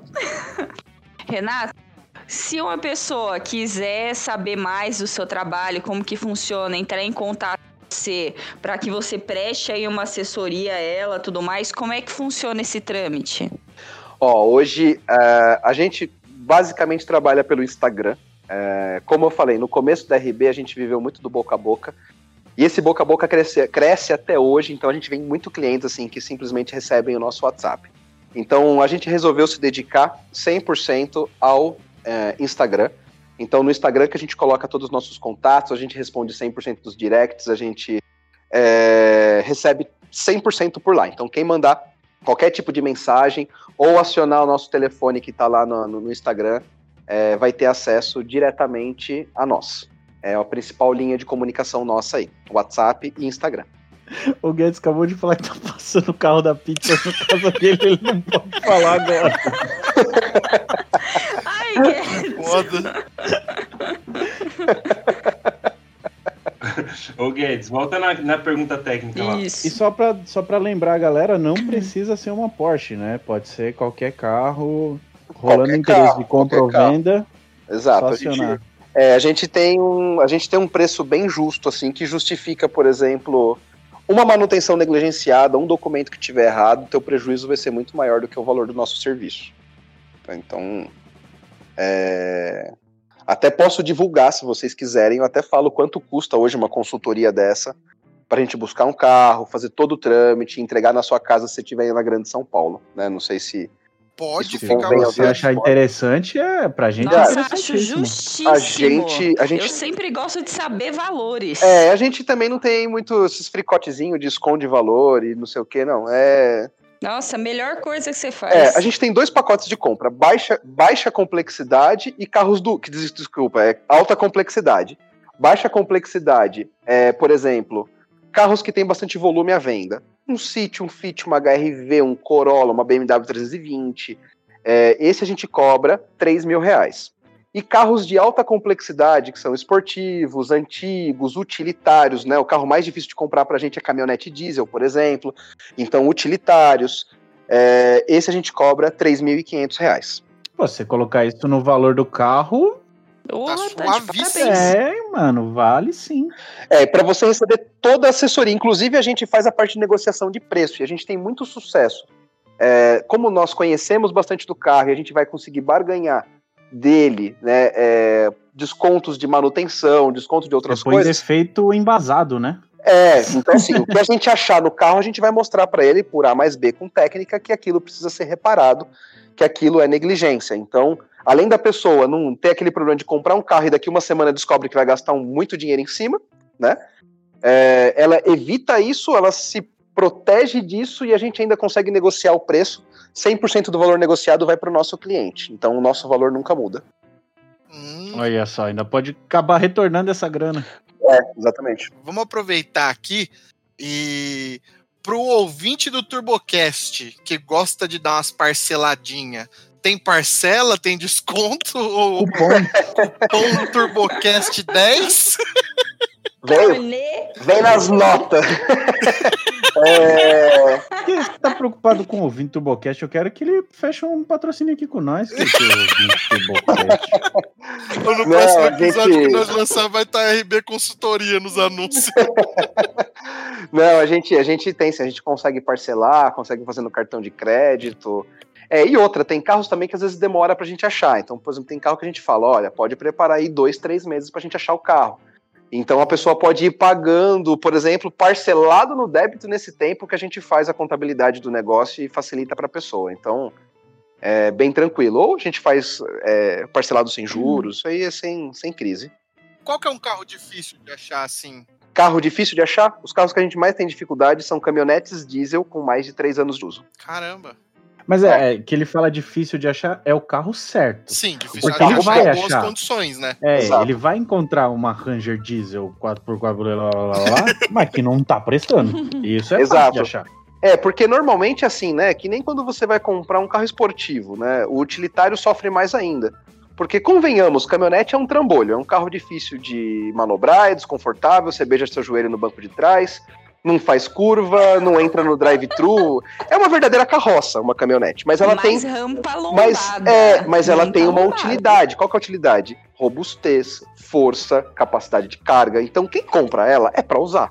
Poucos são os que compram para ir ao shopping. Normalmente o dono da mas porque se ele forçar mais que isso, quebra. Então, é, é, é uma realidade, né? Da Ford só tem que andar de dia, porque à noite você liga farol, mais de um farol e uma seta ligado, dá pau em algum módulo eletrônico. né? É, então, a pessoa tem que entender o propósito ali. Mas, cara, a quem compra esses carros, eu tô brincando, tá? São carros bons também. Mas é, quem compra esse tipo de carro é para usar, né? E aí usa, e aí bate, e aí carrega peso, e aí força motor, e aí faz uma série de coisas que torna bem difícil de achar esse tipo de carro. Bem difícil mesmo. Então, mas aí o seu cliente vira pra você e fala, tipo, ah, bom, não tem problema se ela tiver uns risquinhos, ou não tem problema se tiver com um tal detalhe, ou não. O seu cliente geralmente ele quer o negócio impecável. ele que escolhe. Então pode ser que tenha cliente que chegue pra gente e fale assim: olha, uma repintura de capu e uns riscos e uma caçamba danificada, não tem problema. Eu só quero ela com mecânica boa. Assim como tem cliente que vem e fala: Eu quero o carro que só foi ao shopping, eu quero uma impecável, sem nenhum risco nem nada. O que vai mudar é: quem tem esse carro impecável cobra por isso. Então a gente tem que alinhar antes de aceitar a consultoria. é, A gente avalia o projeto. E a gente fala pro cara, fala assim: olha, você tá ciente que um carro desse jeito é mais caro? Tá disposto? Vai topar pagar? Então, beleza. Então a gente vai comprar o carro para você. Uhum. Então a gente avalia isso antes de aceitar o serviço, pra gente não decepcionar o cliente antes. Então a gente dá um choque de realidade antes de comprar o carro. Por exemplo, vem a molecadinha, vem e fala assim: eu quero é, um Mini Cooper 2012. A gente fala assim, beleza, quanto que custa o carro? 50. Quanto que você tem? 48, eu vou pegar mais dois ali apertado. Esse não é o seu carro. Então a gente já dá um choque de realidade antes da pessoa. A gente vai além da compra do carro. A gente faz essa entrevista de perfil com ele, né? Então a gente vai lá e fala assim: olha, você tem ciência que tem manutenção, é um esportivo com oito anos de uso, é, que vai demandar, que você tem que deixar um, um- um valor para você fazer manutenção depois, para você ser feliz com esse carro. Entendeu? Então a gente vai ajustando o projeto antes para não ser aquele cara que só vende o carro, só empurra e depois a pessoa não se diverte, não brinca e, e só passa raiva. Entendi. E, e tem algum algum amigo seu, alguém nesse ramo que seja focado em é, namorada? Cara, o Rômulo tá Querendo desencalhar o Eu Rômulo. até encontro, mas não é assim, tipo, tá com foi usado errado, coisa do Você tipo. só encontra os? Peugeot, né, Rômulo? é, o, o- o que você pode fazer, cara, é baixar o Tinder e contratar uma vistoria. Ou a gente vai sair hoje à noite, mas tudo bem fazer uma vistoria antes. é, isso é clássico. Inclusive, um amigo meu esses dias saiu com uma menina do Tinder e a menina tinha acabado de terminar com uma- um bandido, cara. Ela descobriu que o Nossa. namorado era. Gente do céu. Ela descobriu Esse- que o namorado era bandido, terminou o namoro, foi pro Tinder, saiu com outro cara e quem que seguiu ele depois do jantar? Meu Deus do céu, velho. Fui buscar ele, fui buscar ele de cueca eh, na rua, só com a mochila nas costas, sem a montana dele. Caraca! Por sorte não morreu, né? Roubada braba. É, roubada, roubada. Sem Peraí, vistoria. deixa, eu dar- deixa eu apagar o Tinder aqui. Gente vistoria, de vistoria vistoria. aí que teve um rolê lá que, que um menino gostou, ficou apaixonado por um moço muito bonito. Era um, era um moço muito bonito. É, tem isso também, E- o chassi adulterado. É, e passeou de mão Nossa! dada e Isso tudo. foi no Ah, meu- lembrou? Isso foi no meu aniversário. Foi. Meu Deus. Só não ser uma pessoa curiosa. É. Não seja uma pessoa curiosa. Ô Guedes, Oi. No começo do episódio a gente falou que ia falar coisa séria, técnica, Não vai lembra? dar não, não vai dar não. Não dá certo. Mas isso Eu é conversa que- técnica, cara, porque teve uma mudança ali, Eu né? tentei, eu tentei. É, Teve alteração de chassi ali. Teve alteração de chassi. Teve alteração de chassi. É. É, todo mundo tava pensando que ela era um Peugeot, mas não era, né? Era um Monza velho, né? Cara, hoje, hoje mesmo você falou de Monza. Hoje eu vi um Monza que eu tenho certeza que devia ser alguma versão maluca daquelas muito raras. Era alguma coisa 500, GP500, sei lá, qualquer coisa assim, com uns kitzão e tal. E um tiozinho no volante. Eu falei, bom, esse tiozinho não tornou esse Monza desse jeito. Esse troço deve ter vindo assim. Tem algum desses modelos nacionais, assim, tipo Monza Clodovil, é, Voyage Los Angeles, essas coisas que, puta, disparou de vale muita grana e impossível de achar? O mesmo cara que pergunta de Peugeot, pergunta de Monza Clodovil. Legal. É. Foi a versão que me veio assim, Esse é, o ca- esse é o cara que eu vendo um C3. Ai, Rômulo. Cara, não sei. Eu, eu pra ser bem sincero, década de 90, esses tipos de carro assim, eu não conheço. Eu, eu Não aparece conheço- muito? Não, é muito difícil. é, são carros merdas, então, tipo, a galera nem pede isso aí, né? Tipo, Pô, Monza Clodovil quem quer uma bosta dessa, né? Volta pro Chevette. O Chevette pelo menos faz drift. Você solta o diferencial e ele fica divertido. O, o, o Romulo, até aproveitando que eu sou nerd, né? Que eu sou. É, você viu um. um provavelmente era um Monza 500 EF. Que é o, é o Monza que comemora a vitória do Emerson Fittipaldi nas 500 milhas de Indianápolis. Deixa eu ver aqui, vou ver foto aqui. Olha só, mais um GM Chique, com hein? nome de piloto de corrida, né? Essas coisas. Tem, porque tem, Esse aí mesmo. tem Corsa Piquet, tem Ômega Fittipaldi e tem aquele Onix novo, né? Que é o, o Nick Lauda, né? Filha da puta!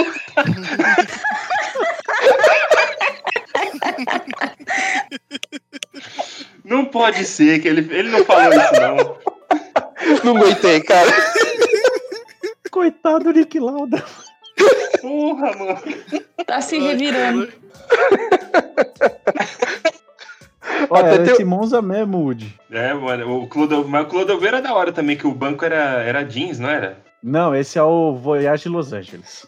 Ah, não, era o Chevette que vinha com o banco jeans. O do Ah, era o Clodovil. ah, Chevette Jeans, verdade. É, o, o, o do Clodovil vinha com um jogo de malas, não era? Tô descobrindo agora. Exatamente. Nada como um Google pra dar propriedade. Opa! Vinha com jogo de malas, o revestimento do banco tinha assinatura do Clodovil. Top. Sensacional. Chique. Você é louco, saudades dessa indústria nacional, hein? Gurgel. Eu vou ter um Gurgel ainda. Ah, mas os caras eram ousados, vai, tem que dar um crédito. Não, não tô desmerecendo, não. Cara, e o pior é que eu cheguei esses dias pra pegar uma Compass e o cara não avisou a gente, o carro novinho, 2019. Ele falou, eu quero vender o carro. A gente foi vender o carro, a hora que eu cheguei no carro eu olhei.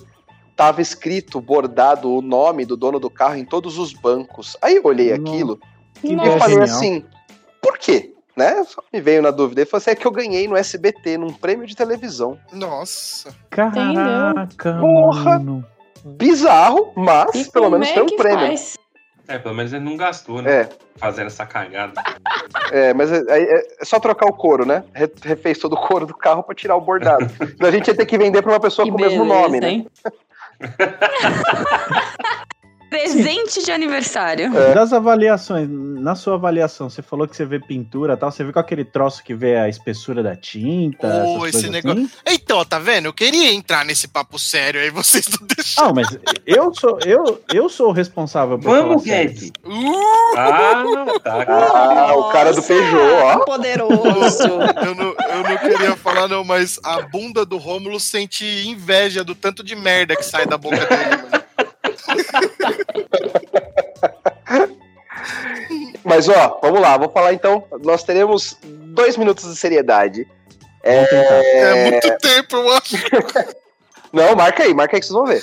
O medidor de espessura que você está falando é um equipamento é, magnético que você coloca na lataria do carro e ele fala quanto tem de material entre a chapa e o aparelho. Então você mede a pintura do carro.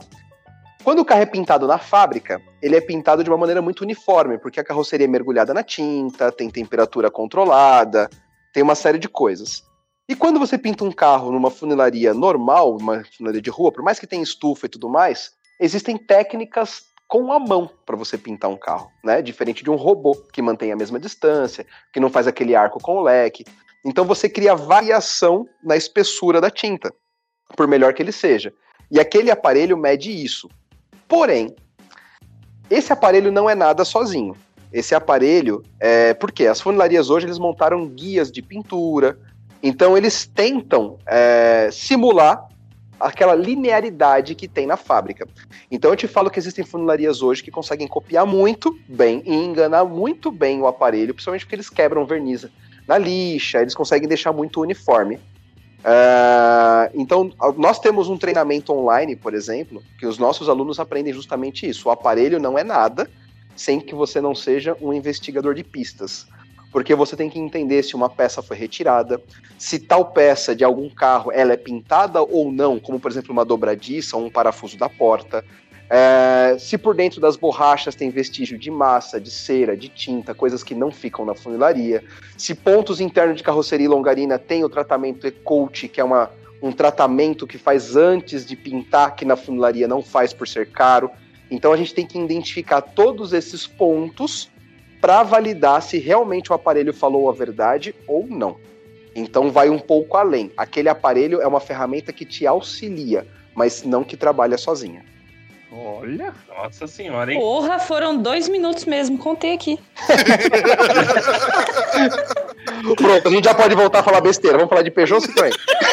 Peugeot, Peugeot, Peugeot. Eu quero uma dica, porque assim, eu, sei Ah eu vou me arrepender muito, eu vou me arrepender muito do que eu vou falar aqui, mas eu comprei um Peugeot 106 Kicksilver capotado sem saber que tava capotado. Ah, não contratou os serviços da RB. É, rapaz. Você tem um problema na mão. Já tinha se não tivesse Não, capotado. Devolvi, devolvi pra, pra concessionária um ano e pouco depois, no, no o carro em juízo e a desgraça toda. Eu gastei um Peugeot em, em advogado quase, mas devolvi. É, ó, desgraça.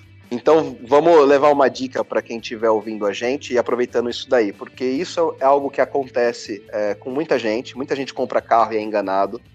Isso é chamado é, vício oculto e o vício oculto ele é visto por Código do Consumidor e pelo Código Civil. Então, se você comprou um carro de uma loja, de uma concessionária, e depois de um tempo você descobriu que esse carro tem um vício oculto, ou seja, ele capotou, ele bateu, ele repintou inteiro, ele tem uma gambiarra no motor ou algo que comprometa a segurança do carro, você não precisa gastar com um advogado. Você entra com pequenas causas é, no fórum, Isso é novo? sem advogado. Não, isso não é novo, mas as pessoas não conhecem. Você vai entrar no pequenas causas com advogado. Aí o, o próprio juiz vai fazer a determinação. E por você estar sem advogado, você vai ter muito mais força do que a loja concessionária. Por quê? O juiz entende que eles trabalham com carro, eles são peritos em carro, então eles têm que entender é, o que eles venderam. Se eles não entenderam isso, se eles tentaram te passar, é vício oculto. Eles são obrigados a te devolver o valor do carro que você pagou um ano atrás, reajustado na moeda atual. Então, você não precisaria ter gasto com advogado, não precisaria ter gasto com, com laudo, com nada. Era só entrar no Pequenas Causas e resolvia isso. Isso se você compra de um CNPJ, ou seja, o Código do Consumidor prevê isso como um bem durável.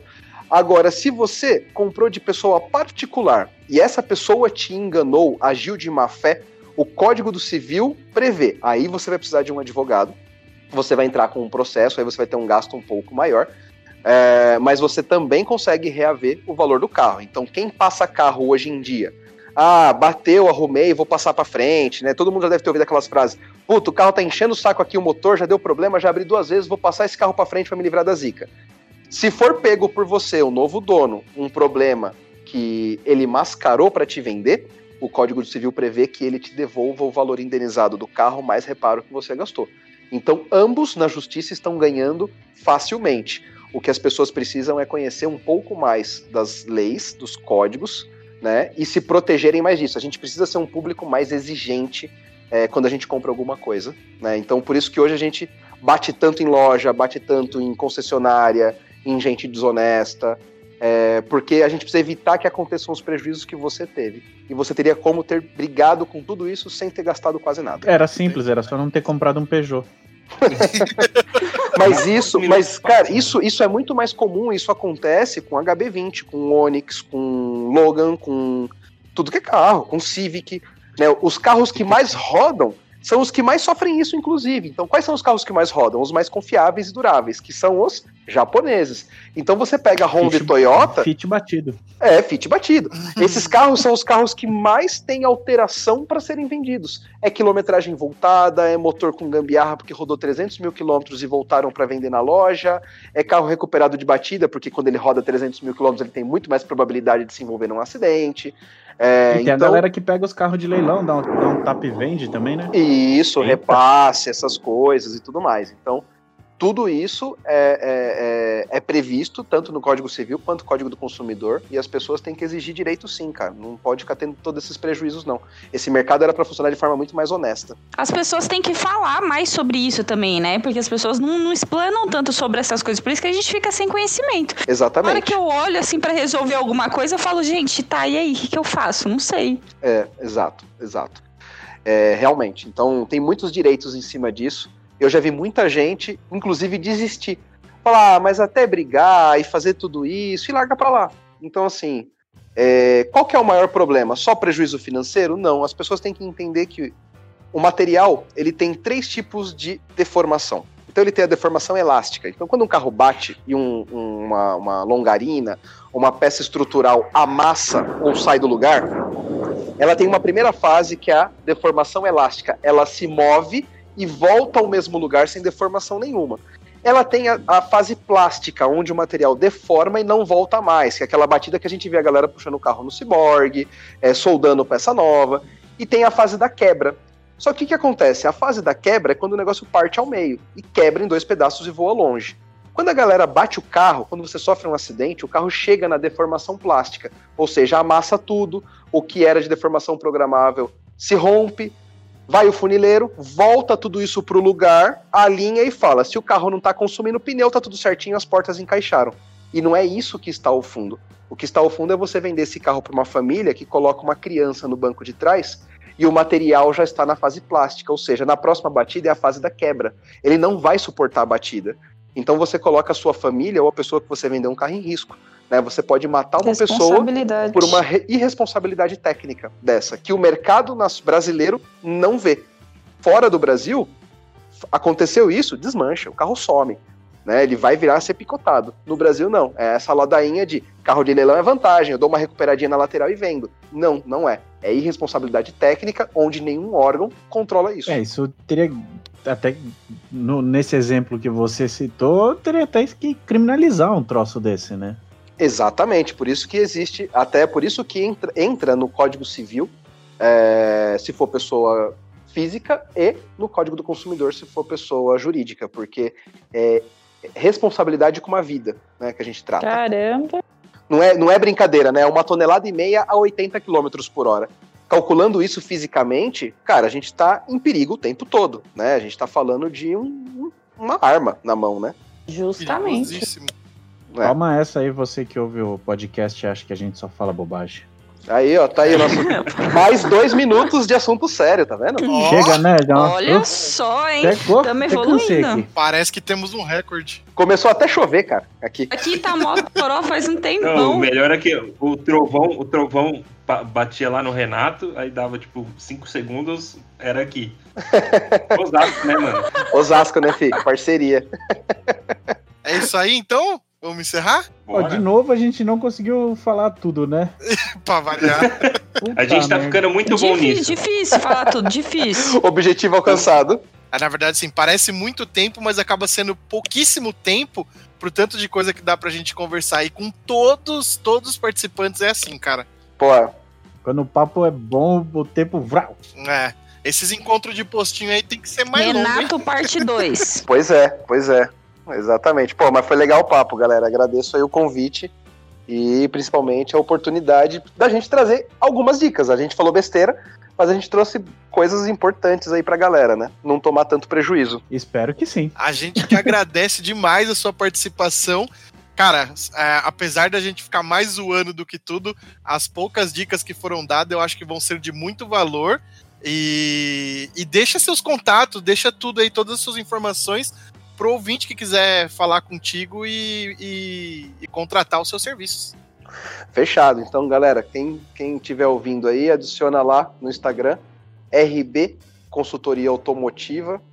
É, todos os dias a gente coloca conteúdo técnico, então a gente não faz, não é Instagram para venda. É, a gente coloca conteúdo técnico pesado todos os dias, a gente mostra os carros recuperados, a gente mostra sendo expulso de loja, passando perrengue. Uh, cara, sendo ameaçado de Aí que morte ver lojista. É todo dia um, um programa de fofoca lá. Então, Que da hora. é, tenho certeza que a galera vai curtir, cara. Só seguir a gente lá e a gente fica totalmente à disposição aí para qualquer dúvida, ajuda, problema. A gente só não compra Subaru e Land Rover, de resto a gente faz. E não precisa nem perguntar o porquê. Bom, então é isso aí. Mais uma vez, muitíssimo obrigado, Renato, por participar. Muitíssimo obrigado aos meus amigos de mesa. E muitíssimo obrigado a você, ouvinte, que nos acompanha aqui semanalmente. O TurboCast vai ficando por aqui e até a próxima semana. Grande Renato! Falou!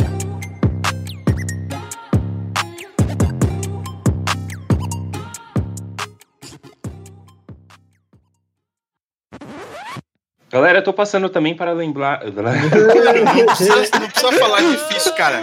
Fala, eu tô passando pra lembrar, mano.